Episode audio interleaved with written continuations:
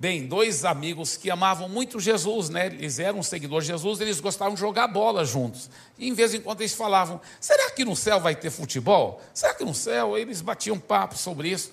Aí um deles, é, depois de muitos anos, morreu. E na próxima semana, ele apareceu em visão para o colega dele. Falou, colega, eu tenho assim duas coisas interessantes para te dizer. Uma é uma muito boa notícia, né? É que no céu realmente tem futebol. E a outra notícia é o seguinte aqui, é, você semana que vem está escalado para jogar lá.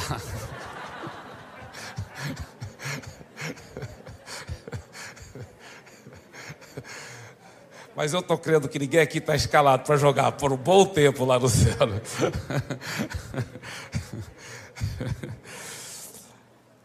Hoje eu quero falar sobre jejum, uma fonte secreta de poder.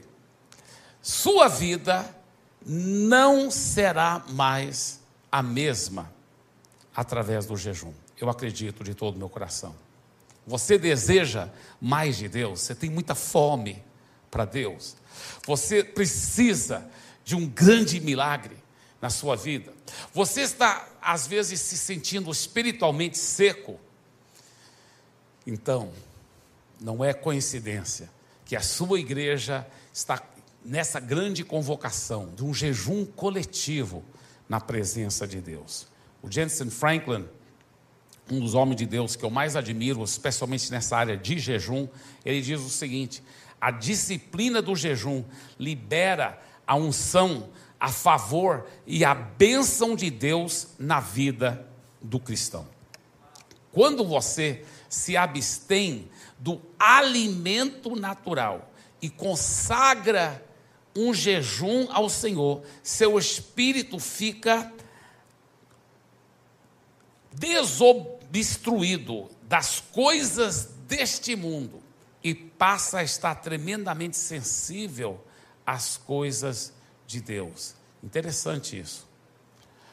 Eu tenho uma jornada um pouco interessante no jejum. Eu lembro quando eu tinha 15 anos de idade, na realidade era mais ou menos um mês e pouco antes de eu completar 16 anos de idade.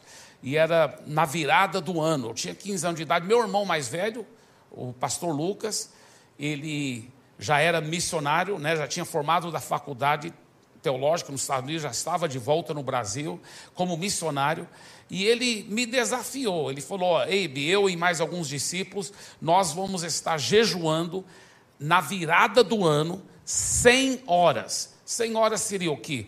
Quatro dias de 24 horas com mais quatro horas. Né, com mais quatro horas, para completar 100 horas certinho. Ele falou: Eu quero te desafiar também, Abe, para participar desse jejum, de jejuar 100 horas só tomando água, mais nada.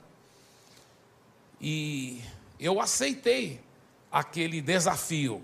Eu aceitei aquele desafio. E lembro que eu li muito a Bíblia, tirei muito tempo com Deus mas não aguentei quase. Foi horrível.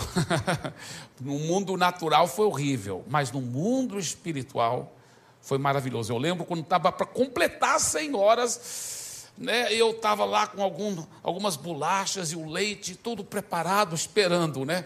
Quando completou 100 horas, né, quatro dias com mais quatro horas, 100 horas completas. Falei, eu orei entreguei aquele jejum ao Senhor. Eu, vou, eu lembro como se fosse hoje, aquele momento. Mas aquele ano, o interessante o que aconteceu durante aquele ano, porque logo eu completei 16 anos de idade, e logo naquele ano eu fui batizado no Espírito Santo. Depois eu comecei, olha que eu já tinha tentado aprender violão, eu peguei o violão e eu fui me ensinando o violão. Naquele ano eu aprendi a tocar violão, impressionantemente. Minha vida mudou, minha vida completamente mudou naquele ano. Tudo mudou, foi um divisor de águas na minha vida. Mas quando eu olho para trás, começou aquele ano com jejum. Então eu fico pensando quantas bênçãos os cristãos não estão recebendo, porque às vezes não estão cooperando com o Espírito Santo, separando tempo para orar, para jejuar, para estar na presença do Senhor. Eu lembro também que durante a faculdade, só Deus que sabe quantas vezes eu jejuava, especialmente nas férias, e buscava Deus minha vida foi mudando, foi sendo transformado. Eu acabei sendo eleito o presidente do maior corpo estudantil lá na faculdade teológica e Deus começou a fazer maravilhas, mas quando eu olho para trás eu vejo, uau, aqueles períodos forte de jejum. Lembro uma das vezes lá na faculdade eu jejuei uns, uns cinco dias ou mais de jejum, só tomando água por cinco dias. Não foi fácil mas eu estava num intervalo de férias lá. Na realidade, era uma semana que eles deram de, de intervalo, onde não estava estudando. Eu aproveitei. Falei, vou jejuar, vou buscar a Deus. Minha vida começou a mudar. Eu não entendo cristãos que, que querem muitas coisas de Deus e, e não separam mais tempo em oração e jejum. No começo do ministério, lá em Santarém, você sabe que a igreja lá em Santarém que eu comecei a pastorear era bem pequena, e ela chegou então, a, a, a, ela tem hoje quase 50 mil pessoas, é, é uma igreja muito ungida, hoje tem mais do que 400 igrejas naquela região, e claro, é, o meu irmão, pastor Lucas, foi o que fundou tudo lá em Santarém, que começou e que trabalhou tanto nos ribeirinhos, onde estão tantas igrejas, mas eu nunca vou esquecer que bem no comecinho do ministério lá em Santarém, eu, o pastor Lucas, meu pai e meu irmão, o pastor Timóteo, que hoje é, é, pastor lá no Japão, nós quatro nos isolamos num, num barco, num barco, né? Num barco até meio grande, e tinha pessoas para cuidar, tripulantes para cuidar das coisas, assim, do barco, mas não da comida, porque não para comida para nós, talvez para eles, mas não para nós, porque nós separamos dias e dias no rio, lá flutuando no rio e ancorado em certas praias, só tirando tempo com Deus e jejuando por dias e dias, jejuando e orando, e orando. E depois a obra em Santarém explodiu. Eu lembro lá em Fortaleza, quando nós iniciamos o trabalho em Fortaleza, nós nossa equipe separou muitos dias de jejum e oração. A obra em Fortaleza cresceu até mais rápido do que em Santarém milhares e milhares e milhares de pessoas. Com menos do que 10 anos do meu pastoreio, já tínhamos mais do que 8.500 pessoas é, nos life groups, só na cidade, e mais do que 100 igrejas é, no estado do Ceará. Mas tudo isso é por causa da graça e a misericórdia de Deus, da dependência em Deus, da dependência em Deus. Só que Deus tem me falado, agora, agora aqui em São Paulo, é um momento mais decisivo ainda. É um momento mais importante ainda. Por isso que eu nunca, eu, eu, o máximo que eu já jejuei foi sete dias só tomando água. Agora eu estou entrando é, em 15 dias só tomando água. Eu estou olhando com tanta expectativa, tanta expectativa. E eu sei que vai ser dias assim maravilhosos, e vai ser um divisor de águas para a minha vida, para a minha família, para o meu ministério para nossa igreja, mas eu creio que não é só para mim, é para você. Eu quero lhe convidar, como membro dessa igreja, para você mergulhar nessa visão.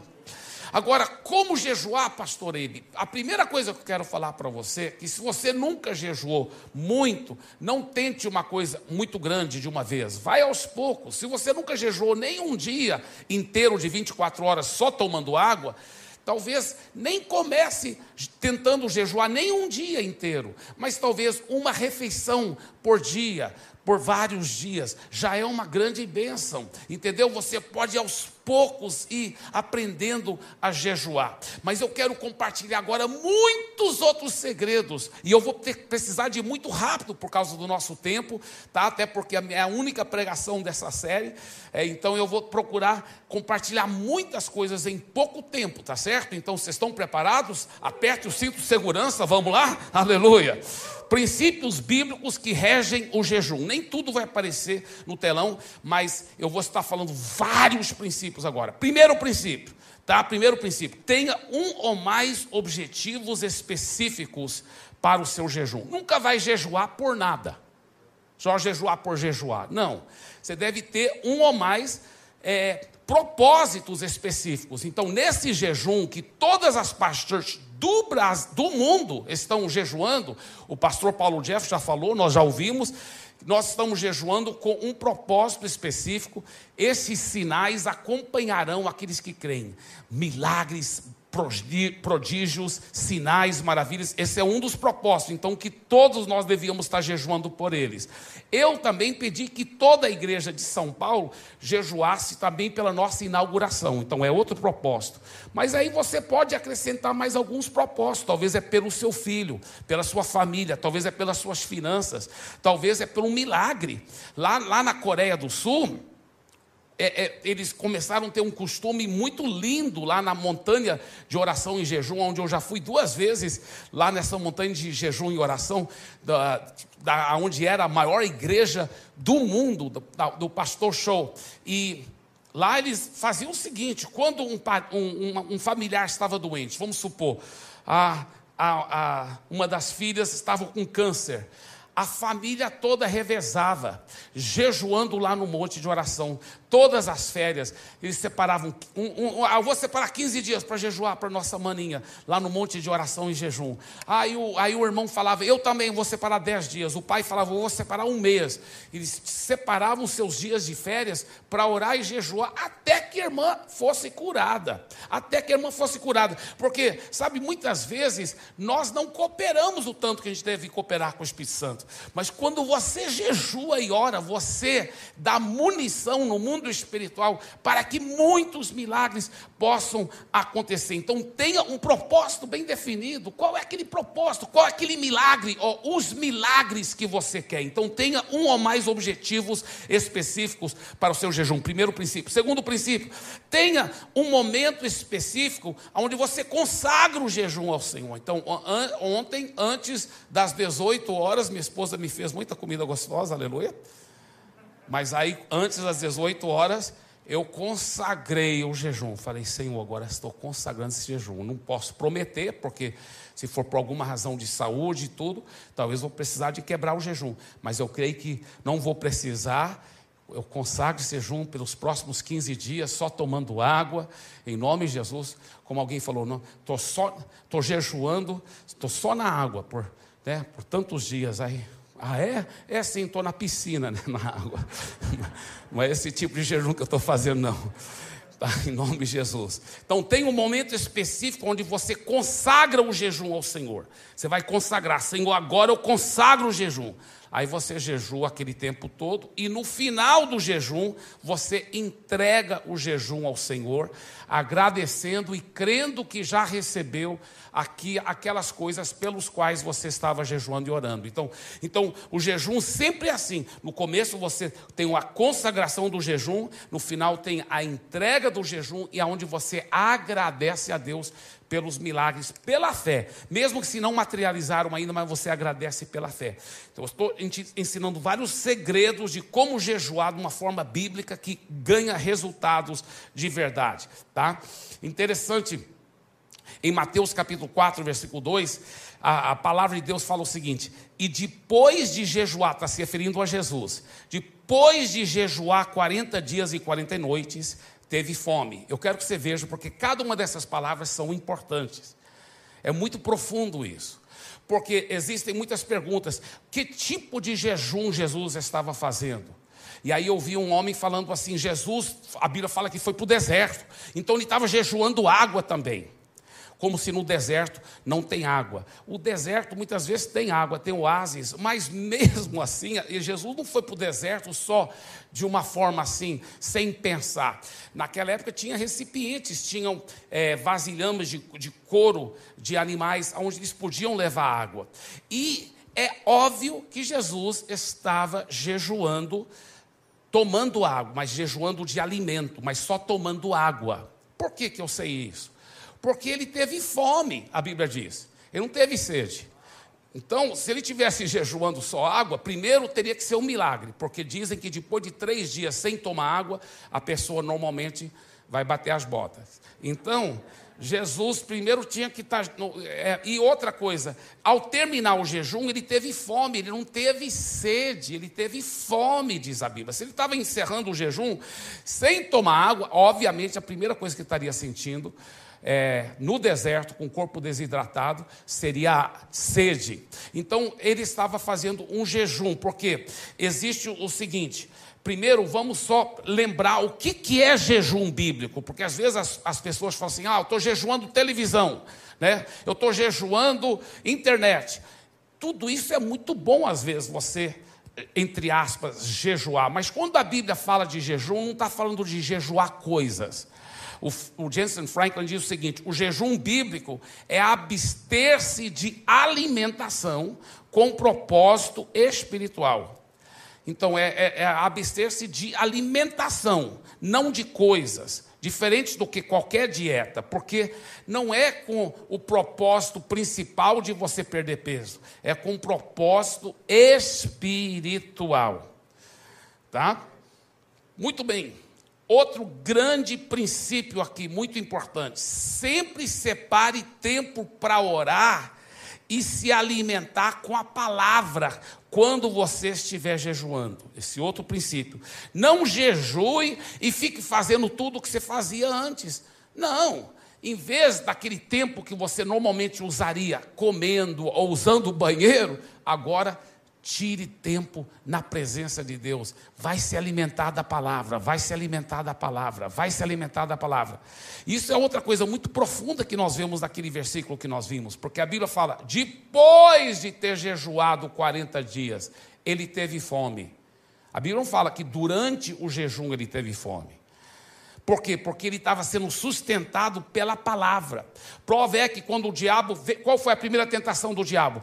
Transforma essas pedras em pães se você for filho de Deus. E ele falou: o que estava no coração, na mente de Jesus? Não só de pão viverá um homem, mas de toda a palavra que procede da boca de Deus. Quando você está se alimentando pela palavra, você pode aplicar a fé para nem sentir fome, igual Jesus fez. Ele aplicou fé para não sentir fome. Aí depois que ele entregou o jejum, terminou o jejum de 40 dias, ah, agora estava com fome. Isso que a Bíblia diz. Depois de ter jejuado 40 dias, teve fome. Olha só que coisa linda. Então eu não estou com plano de passar fome durante esses 15 dias, aleluia. Agora, quando eu entregar o jejum, aí eu vou ter fome, mas mesmo assim eu vou ter cuidado. Uma vez, ai, foi um, eu estava nos Estados Unidos e tal, e numa das férias da faculdade lá, lá, lá eu estava ficando lá na casa do, da, da, minha irmã e do meu cunhado, e, e eu jejuei uns três dias, e aí eu entreguei o jejum, estava com muita fome. E eu fui para uma pizzaria. Nunca façam, façam isso. Nunca façam isso. Quando você vai entregar o jejum, tem que ter o resguarde do jejum né? Coma com cuidado, né? Vai leve, com, talvez começa com alguns sucos, né? Alguma sopinha, não é mesmo? Mas tenha muito cuidado quando você vai entregar um jejum comprido, então, não, senão pode até passar mal, né? E eu passei mal aquele dia, porque eu comi muita pizza depois de ter jejuado vários dias. Oh Deus, que Deus tenha misericórdia de mim. Mas, é, foi, deixa eu falar uma coisa, a Bíblia fala que Jesus teve fome. Então, vamos ver. Na realidade, são três tipos de jejum. Outro princípio aqui interessante. Três tipos de jejum em geral que as pessoas praticam, tá bem? Um é o jejum, chama, chama-se jejum absoluto. O jejum absoluto, onde a pessoa jejua água também. Tá? Eu não aconselho esse tipo de jejum, a não ser que o Espírito Santo especificamente e muito claramente te dirigir a fazer isso. Porque dizem que o corpo humano não pode ficar sem água por mais do que três, quatro dias. Então, eu não aconselho esse tipo de jejum de água. Tá? Aliás, quando você jejua e toma água, dizem que é muito bom, porque vai desintoxicando o corpo, vai lavando o corpo, e até bom para a sua saúde, tá certo? Então eu aconselho o segundo tipo de jejum, que é o jejum normal. Então tem um jejum absoluto, onde jejua tudo, inclusive água. Tem um jejum normal, onde jejua tudo menos água. Aí você toma água.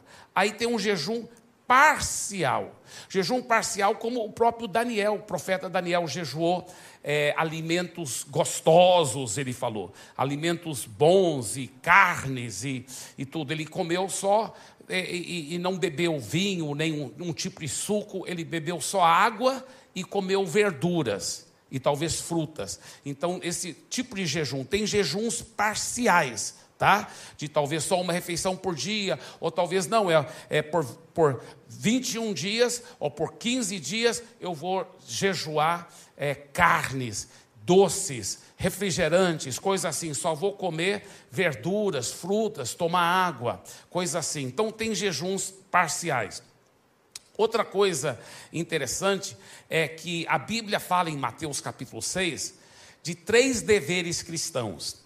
Jesus fala assim: quando você der esmola, depois, ele, aí ele fala: quando você orar, depois ele diz: quando você jejuar. Interessante que Jesus fala dessas três disciplinas tudo junto, e ele não diz se você der esmola, se você orar, ou se você jejuar. Não, ele fala quando, porque ele já espera que todos os seus filhos vão praticar essas três disciplinas com uma certa regularidade, tá? Isso é muito profundo o que eu acabei de dizer. Ele não disse se você jejuar, se você orar, se você der esmola. Não, ele diz quando você fizer essas três disciplinas, faça assim, assim, assim. Ele explica como fazer. Então, quando você der esmola, quando você orar e quando você jejuar, o cristão deve praticar essas três disciplinas com uma certa regularidade. Agora, é interessante que quando você pratica essas três disciplinas juntas, aí que tem muita força. Por exemplo, Isaías 58, que é um capítulo tudo sobre jejum na Bíblia. Impressionante, um poderoso capítulo. Ele fala assim: quando você jejuar, você deve estar ajudando os pobres. Você deve estar ajudando as pessoas necessitadas. Em vez de você comer aquele alimento, pega aquele alimento e dá para pessoas que estão passando necessidade. E ele fala que aí a luz vai, vai explodir na sua vida e que cura há de acompanhar você em todas as áreas. É impressionante.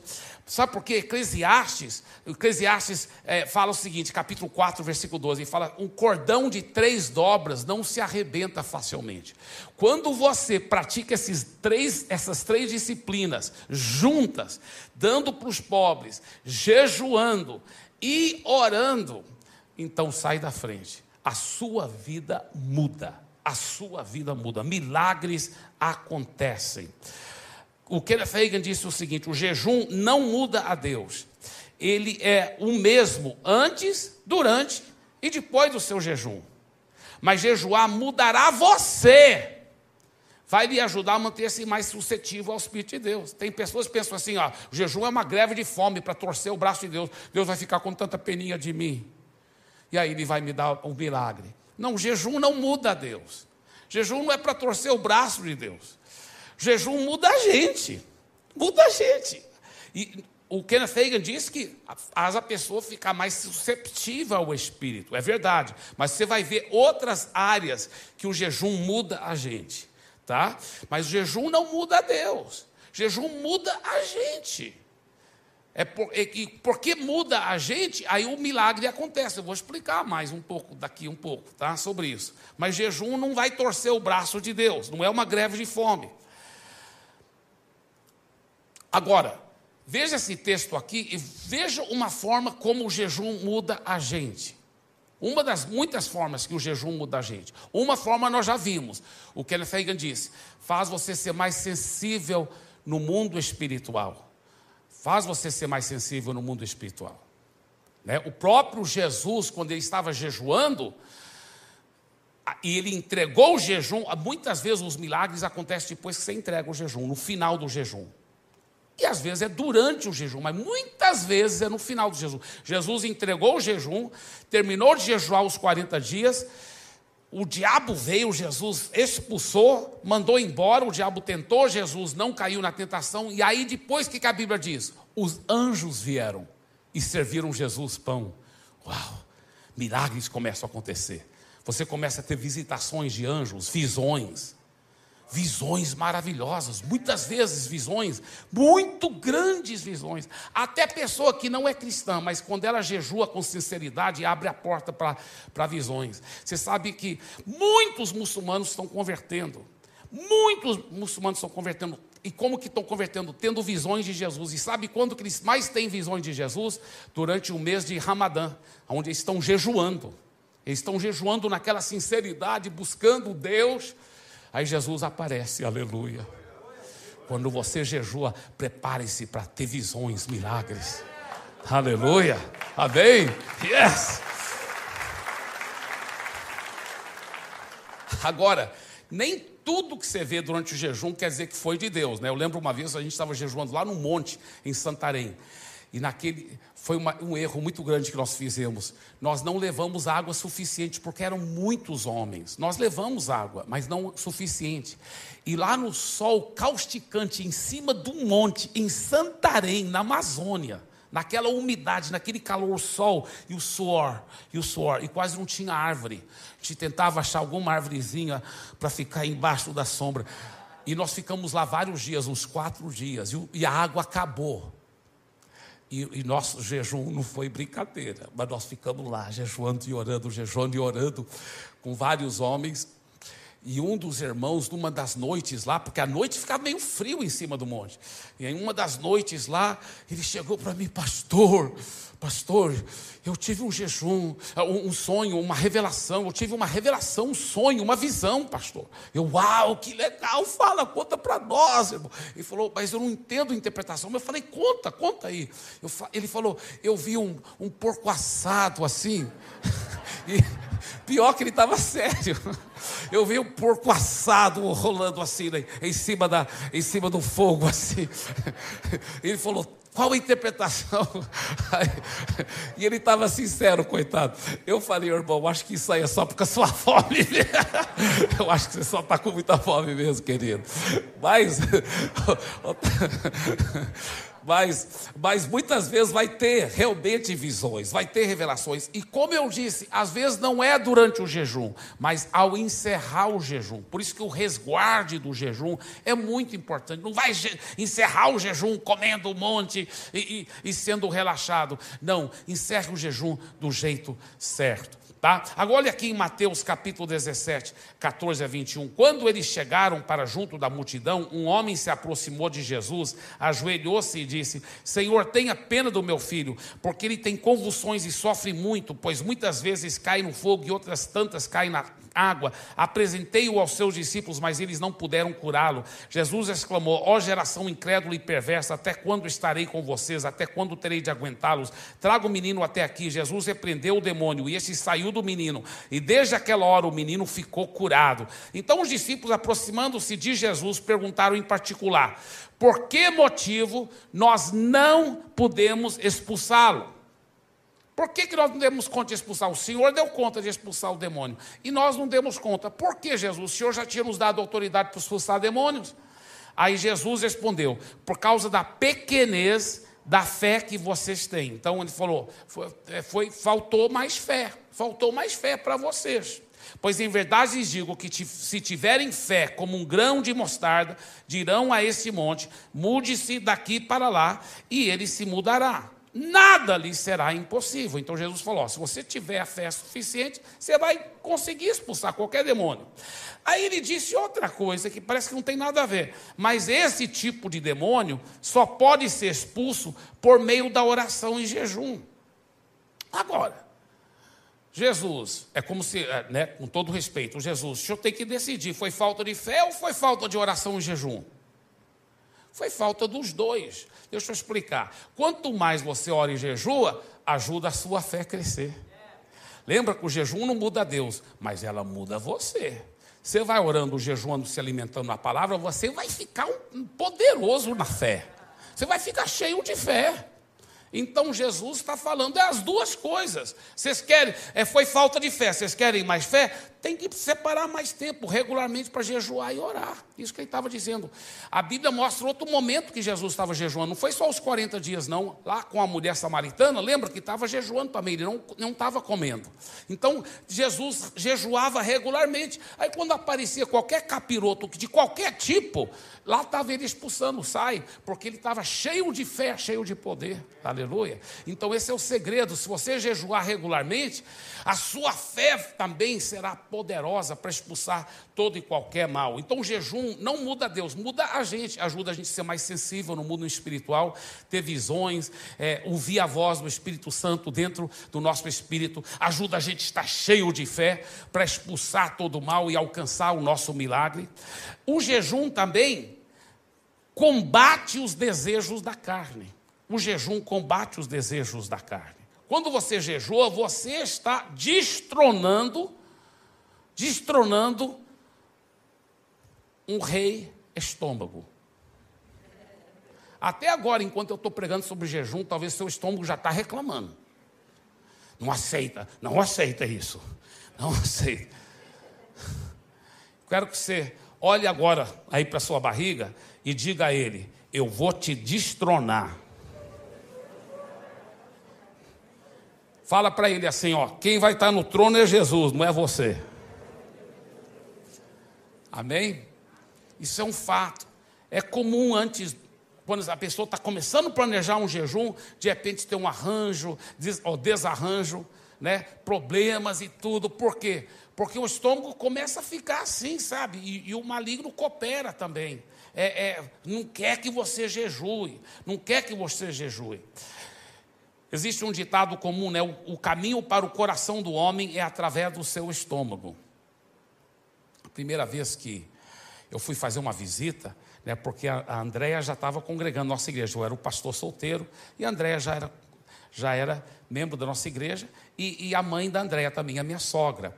E, e aí falaram: olha, é, ela, a, a, mãe da Andréia não era minha sogra ainda, né? Minha futura sogra, mas eu não sabia que ela ia ser minha futura sogra. A André era uma jovem linda que congregava na igreja e, e, e a mãe dela também uma, um, um, membro maravilhoso da nossa igreja.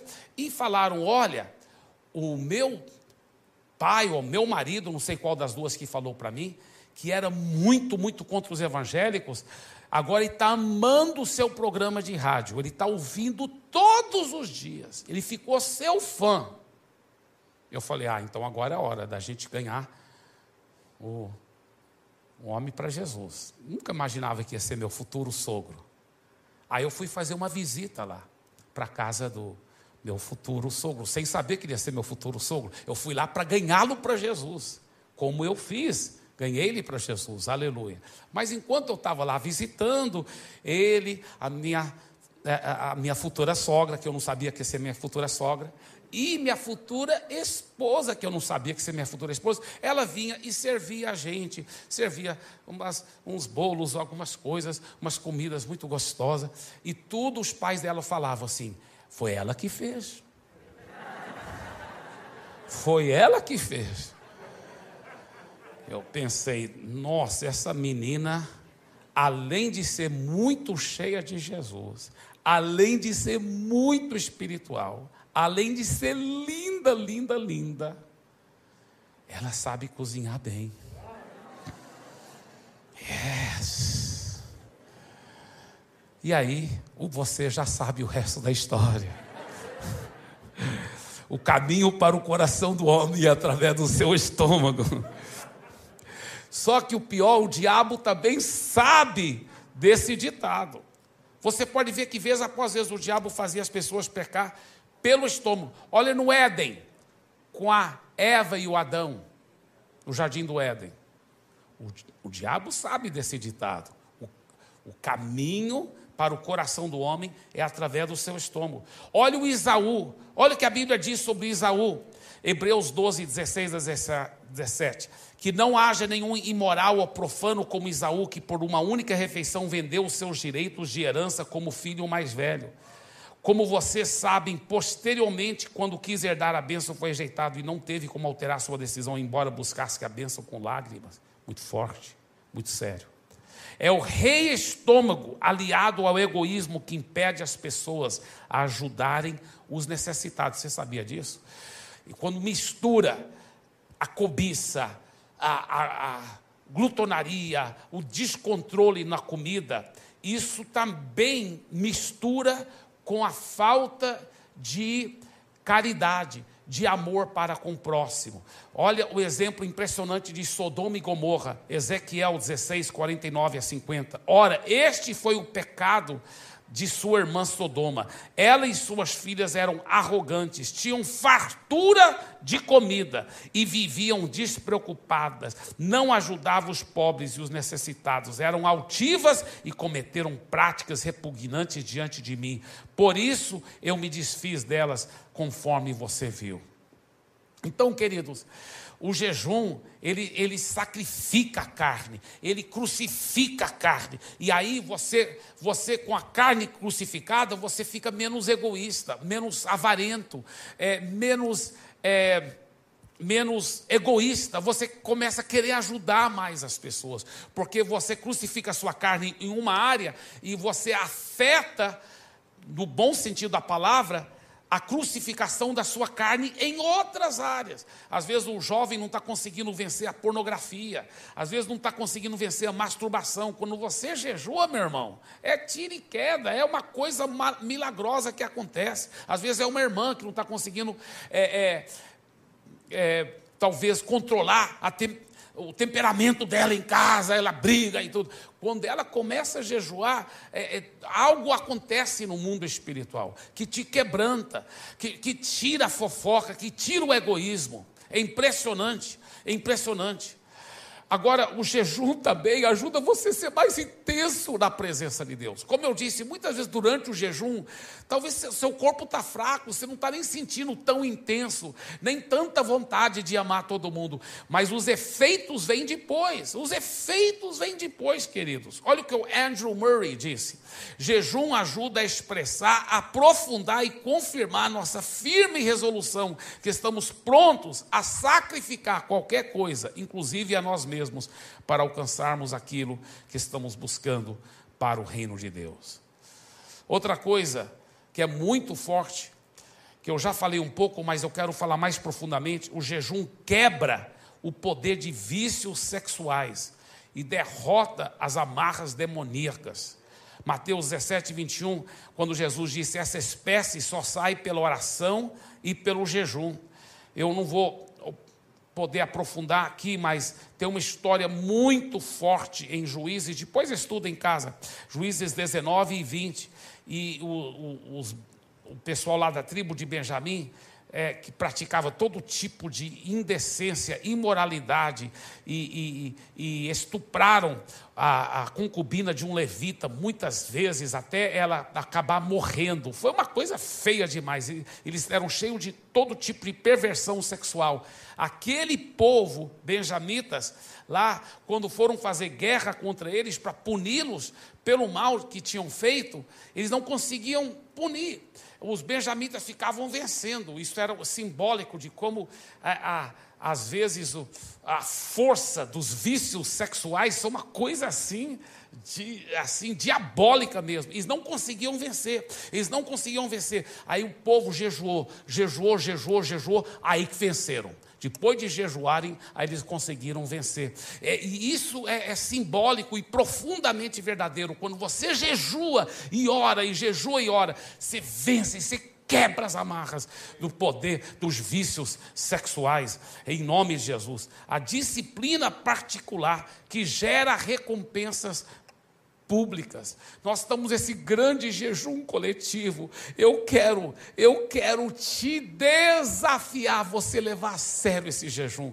Eu quero te desafiar, mesmo que seja um pouquinho todo dia, mas nesses nesses próximos 15 dias, vamos mergulhar juntos, vamos aprofundar, vamos experimentar o céu aqui na terra.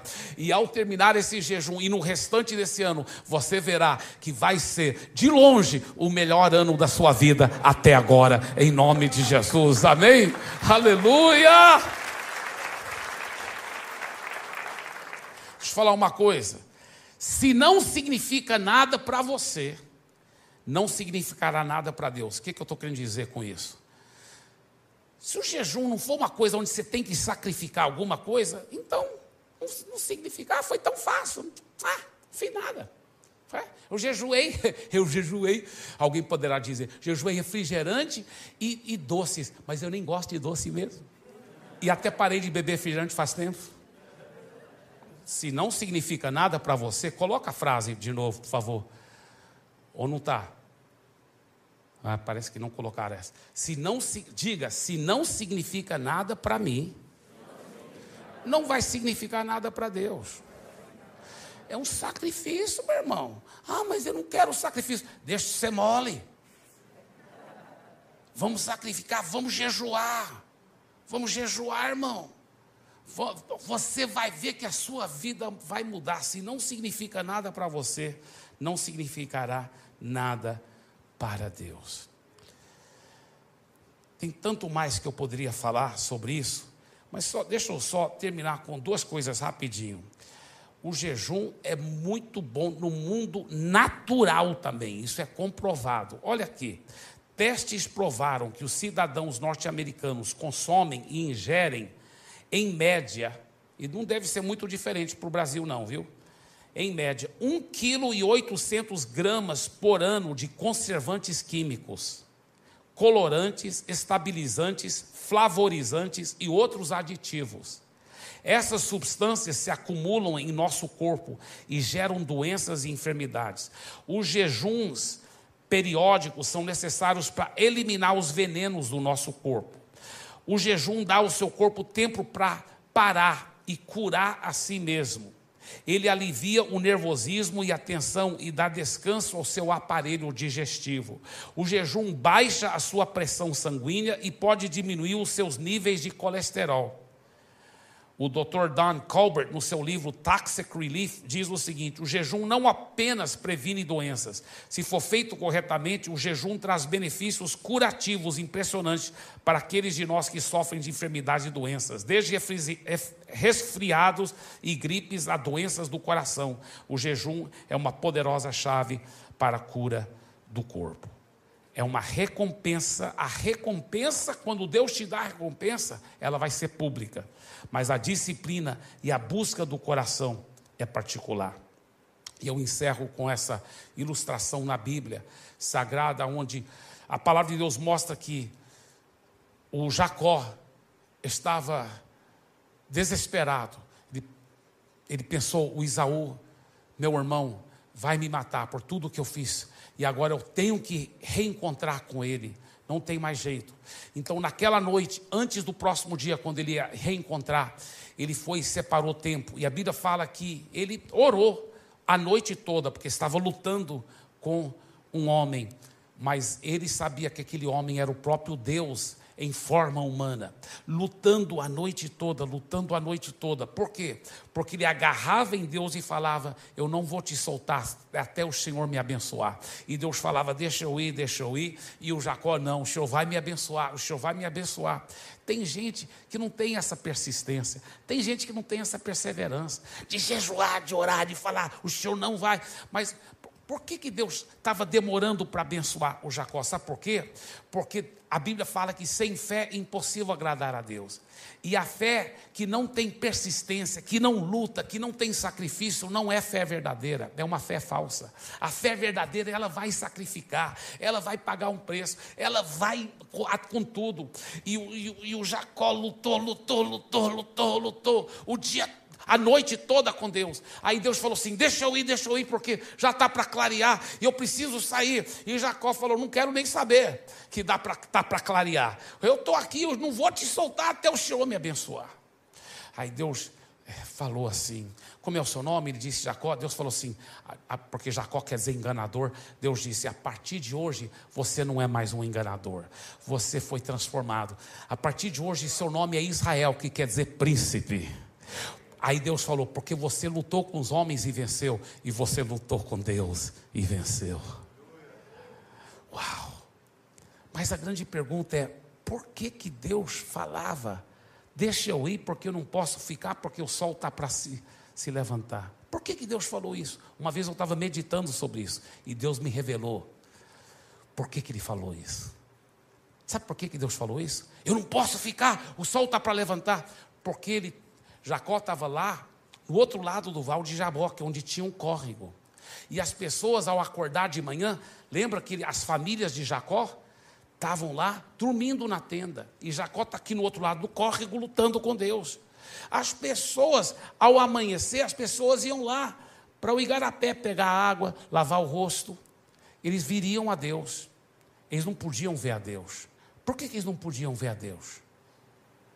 Porque Deus só se manifesta para quem o busca de todo o coração. Deus não vai se manifestar para quem não busca. E olha o que a Bíblia fala em Jeremias. Põe lá, Eston, se for possível, que está lá atrás. Jeremias 29, 13. Buscar-me-eis e me achareis, quando me buscardes de todo o coração. De todo. Quando você jejua e ora com sacrifício, você está buscando de todo o coração. Deus não vai se manifestar para quem não está buscando. Por isso que Deus falou: eu vou ter que sair porque está clareando o dia. Eu, vou, eu não vou me manifestar para quem não está me buscando. Mas para quem me busca de todo o coração, pode ter certeza que o céu baixa para a terra, milagres acontecem e o sobrenatural vai acontecer. Amém? Dê para Jesus uma forte salva de palmas.